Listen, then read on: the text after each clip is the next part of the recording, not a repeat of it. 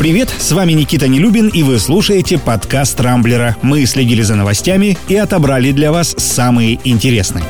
Власти Москвы решили ослабить часть коронавирусных ограничений. Со вчерашнего дня мэр столицы Сергей Собянин отменил обязательное требование о переводе 30% сотрудников на удаленку, а также разрешил заведениям общепита работать с 11 вечера до 6 утра. Правда, в ресторанах и ночных клубах продолжат действовать правила по рассадке и масочный режим. То есть, например, на танцполе посетители будут обязаны находиться в средствах индивидуальной защиты. Со стороны это, конечно, будет смотреться странновато, да и танцевать в медицинских масках неудобно, но выбора у любителей ночной жизни, похоже, нет.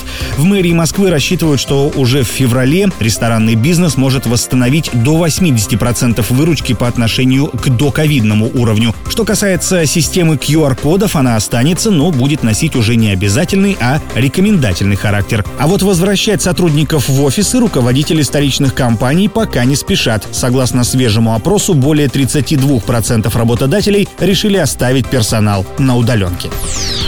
В Москве накануне силовики устроили обыски в квартирах Алексея Навального, его жены Юлии, а также у некоторых сотрудников Фонда борьбы с коррупцией. Следственные мероприятия МВД проводило в рамках уголовного дела о нарушении санитарно-эпидемиологических правил во время несанкционированных митингов в минувшую субботу.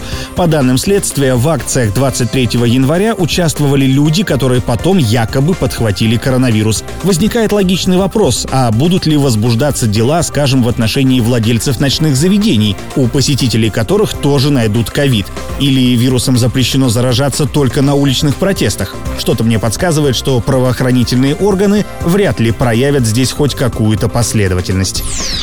Кстати, о коронавирусе. Накануне Минздрав России одобрил применение скандально известного препарата Арбидол для лечения ковида. Согласно новой инструкции, исследования, проведенные в институте имени Чумакова, показали, что Арбидол якобы способен подавлять вирус, блокируя воздействие его белка на клетки организма. Примечательно, что меньше года назад Минздрав заявлял, что достоверных данных об эффективности Арбидола против ковида нет. С чего вдруг этот иммуномодулятор неожиданно стал помогать в борьбе борьбе с короной остается загадкой. Тем более, что препарат по-прежнему занимает чуть ли не первое место в неофициальном списке фуфломицинов, то есть абсолютно бесполезных лекарств. И тут стоит напомнить, что компания-производитель орбидола Standard принадлежит миллиардеру Виктору Харитонину, которого некоторые СМИ связывают с вице-премьером Татьяной Голиковой. Именно она возглавляет оперативный штаб по борьбе с коронавирусом и якобы активно лоббирует продукцию фармстандарта.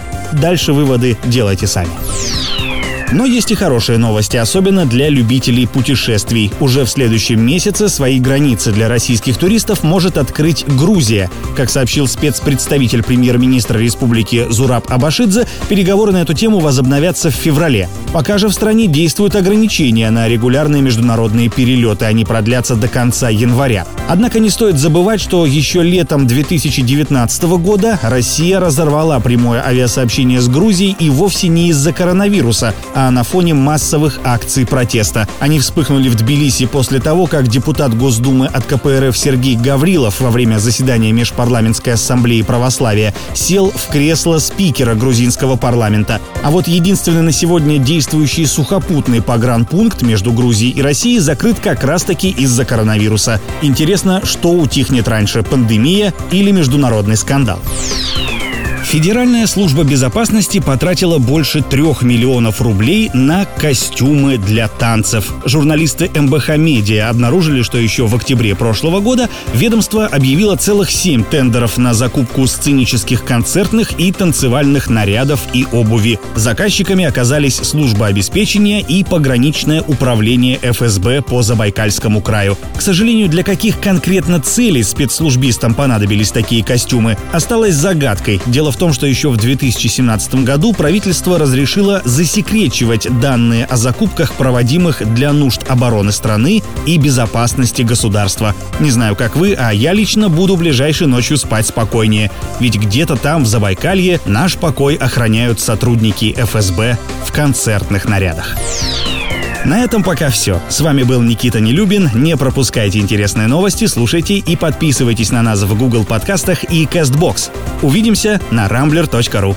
Счастливо!